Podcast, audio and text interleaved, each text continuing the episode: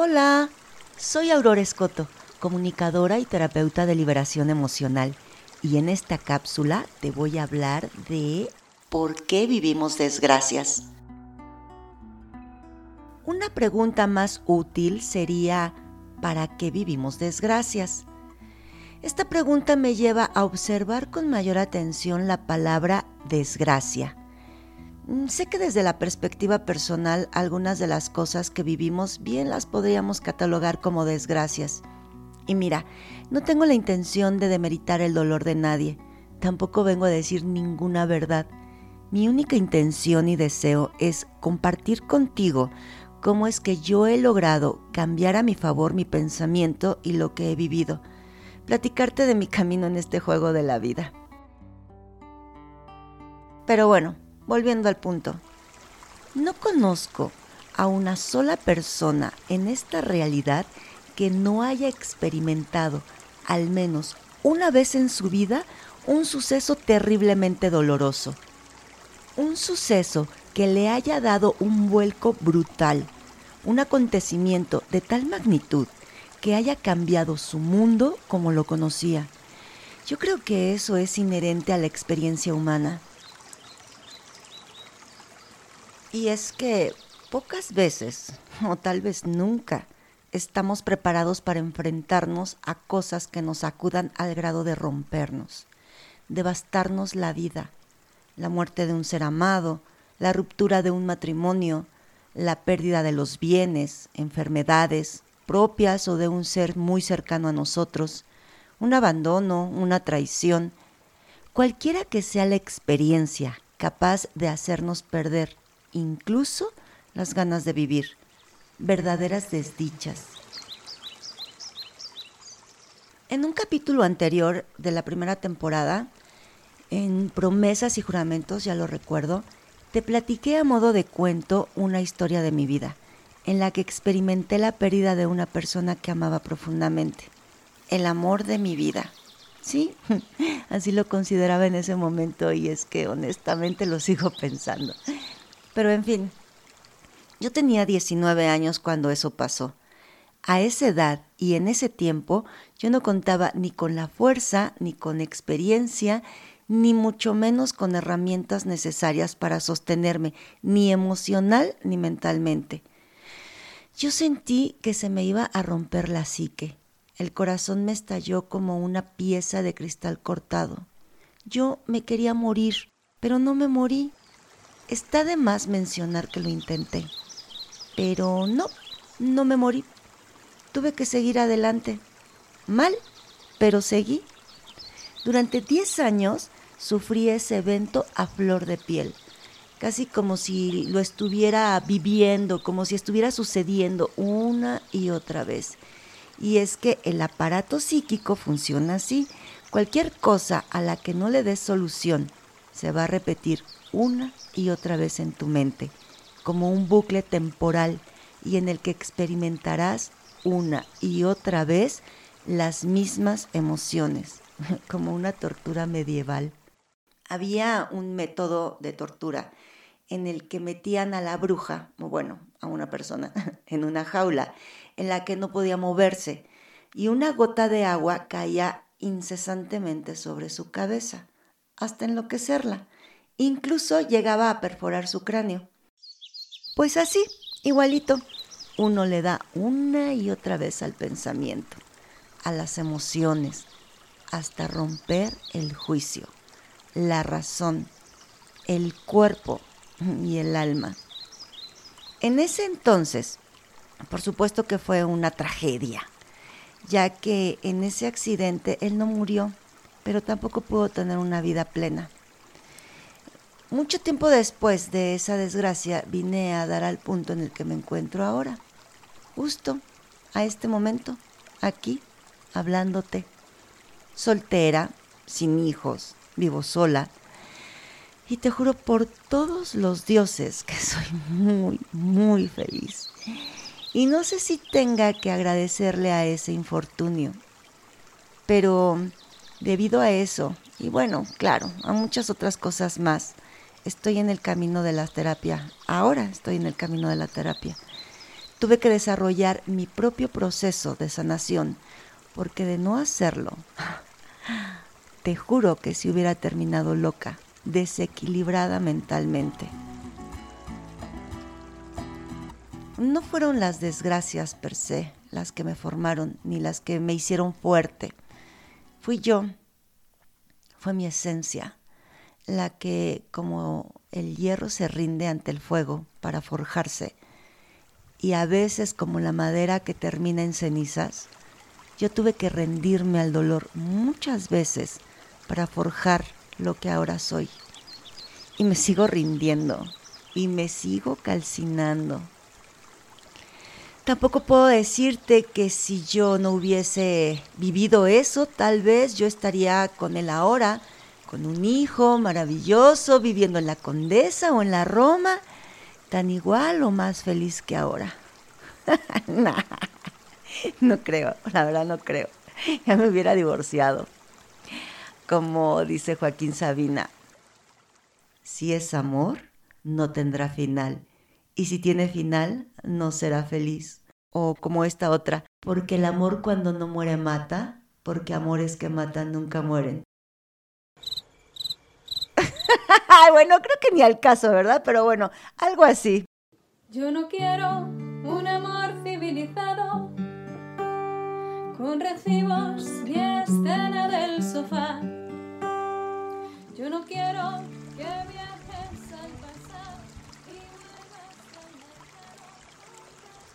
No puedes ver el panorama completo. Ves tan solo pequeñas escenas de una gran obra de teatro, una pieza de un rompecabezas de millones de piezas. ¿Cómo podrías saber la magnitud de las repercusiones de esa escena? de la importancia de esa pieza si tan solo te enfocas en ese pequeño fragmento. Las tragedias que te suceden son tragedias porque así las denominaste, porque es tu percepción y tu interpretación personal, subjetiva, tu educación, las costumbres culturales, familiares. Pero asimismo, tal vez más adelante, cuando el dolor no duela tanto, podrías cambiar la interpretación, usar el evento para impulsarte, descubrirte. Puedes usar el dolor como catalizador, motivarte a hacer esas cosas que no harías si tu vida estuviera exenta de tragedias. Podrías convertirlo en una oportunidad.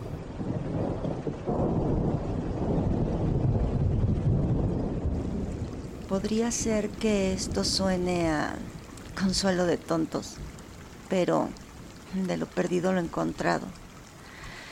Ha sucedido algo terriblemente doloroso en tu vida. No hay quien nos responda a eso, ni a quien demandar. No, corazón, tendrás que hacer un barco con los restos del naufragio. Tendrás que confiar en que hay algo más grande que tú y de lo que formas parte tendrás que confiar en ti y sacar quién sabe qué, de quién sabe dónde para levantarte. Las cosas que te pasan, buenas, malas, asombrosas, terribles, son tan solo la consecuencia de estar vivo. Esta es la vida.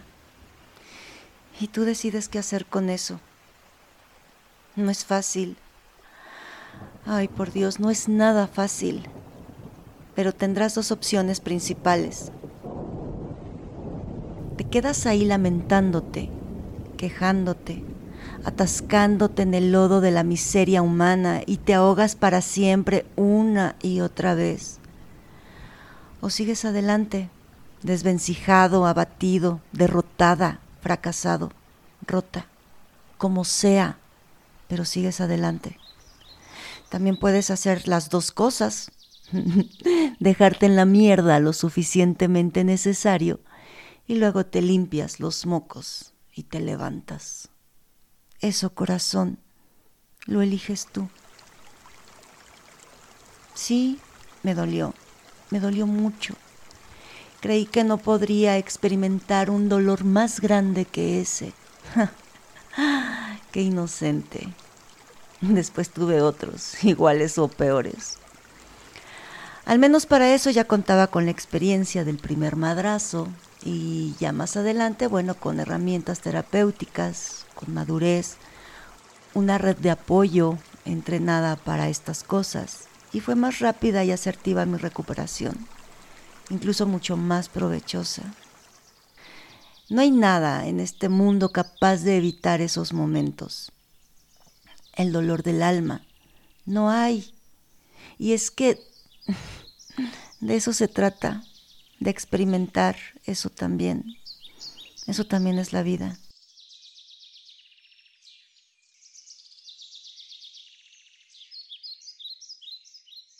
Estamos constituidos de un cuerpo físico, mental, emocional, álmico, energético y no sé cuántos más. Nuestro cuerpo emocional tiene la capacidad y la labor de sentir las emociones. Todas, todas ellas. A las emociones hay que sentirlas, ya que si las evitamos o las ignoramos, se van a quedar ahí estancadas, dando vueltas una y otra vez y todas las necesarias para ser atendidas. El humano es experto en intentar evitar el dolor. Realiza todo tipo de estrategias para evitar el dolor. Pastillas, drogas, adicciones. A ver, ayúdame, ¿cuántas cosas más has hecho para evitar el dolor? No nos damos cuenta que haciendo eso generamos más dolor. A veces gestamos una bomba atómica que en algún momento nos va a estallar en la cara. No, corazón, no puedes evitarlo. Los costos son muy altos. Además de que si te atreves a enfrentarlo, a sentirlo, te juro por todos los dioses que los beneficios son altamente gratificantes. A veces a corto, a veces a largo plazo, pero siempre traen ganancias. Por solo mencionarte alguna de ellas está el autodescubrimiento. Sabrás de qué eres capaz, descubrirás talentos y habilidades que no sabías que podías desarrollar. Te generarás oportunidades que te moverán tan lejos del camino que creías ya seguro. Conocerás gente, lugares, tendrás otras experiencias. Y no, nunca lo vas a olvidar, pero si tú lo permites, dejará de doler y en algunos casos tal vez llegarás incluso a agradecerlo. Pero para eso tendrás que descubrir el regalo oculto y hacer un chingo de trabajo personal. De ese no te vas a escapar. No hay pastillita ni pase mágico. Tu valentía será imprescindible. Tu voluntad será indispensable el hartazgo y los efectos nocivos colaterales, así como el deseo por la paz interior, te moverán. El amor hacia ti te acompañará y el tiempo te ayudará.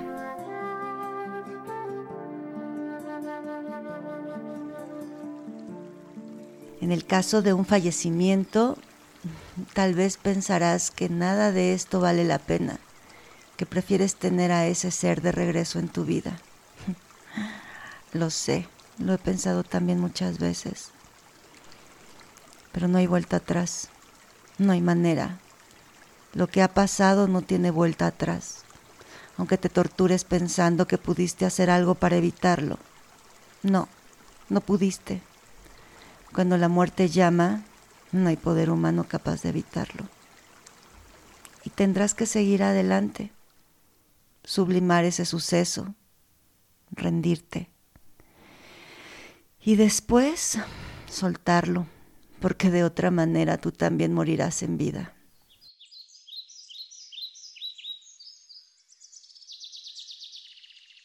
Y sí, mis palabras están re bonitas, pero ¿cómo demonios se hace eso?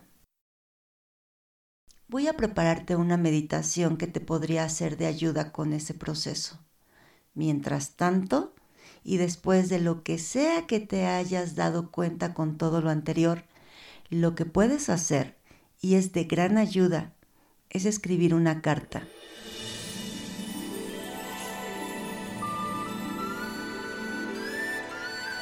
Puedes escribir esta carta a una persona, a esa situación, a esa emoción, a una enfermedad o lo que sea que hayas estado sintiendo.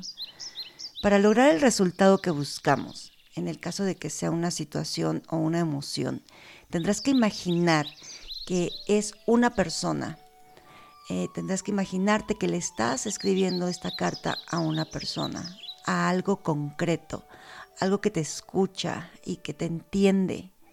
Deberás dirigirle esta carta con fecha, un cordial saludo de inicio y en donde tú podrás expresar todo lo que has sentido debido a lo sucedido. Todo.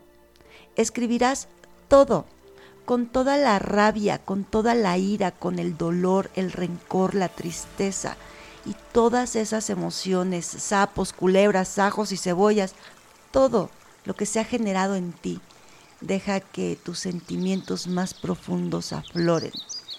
Escríbelo todo hasta que hayas desahogado todo eso que traías.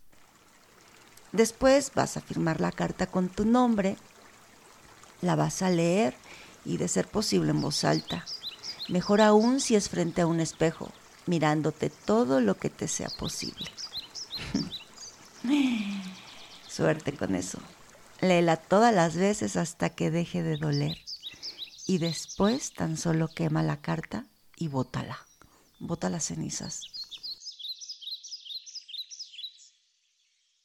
Con este proceso bien hecho, te aseguro que te sentirás mucho mejor. Bien hecho me refiero a que te des la oportunidad de sacar, de sentir y expresar todo lo que has llevado dentro. Sé que te va a dar flojera, te vas a sentir ridícula, te vas a sentir agobiado, no vas a encontrar el lugar óptimo, vas a estar muy ocupado, tú no tienes tiempo para hacer esas cosas. ¿Ya te diste cuenta de que después de todo tampoco tienes mucho interés de cambiar eso? Como te dije, el trabajo personal es inevitable. Para hacerlo, tendrás que hacerlo o aceptar que después de todo no está tan mal vivir así. Es momento de sentir las emociones de manera consciente, responsablemente y amorosamente. Hay que continuar, cariño. Quedarse en el charco ya no es opción. ¿O sí?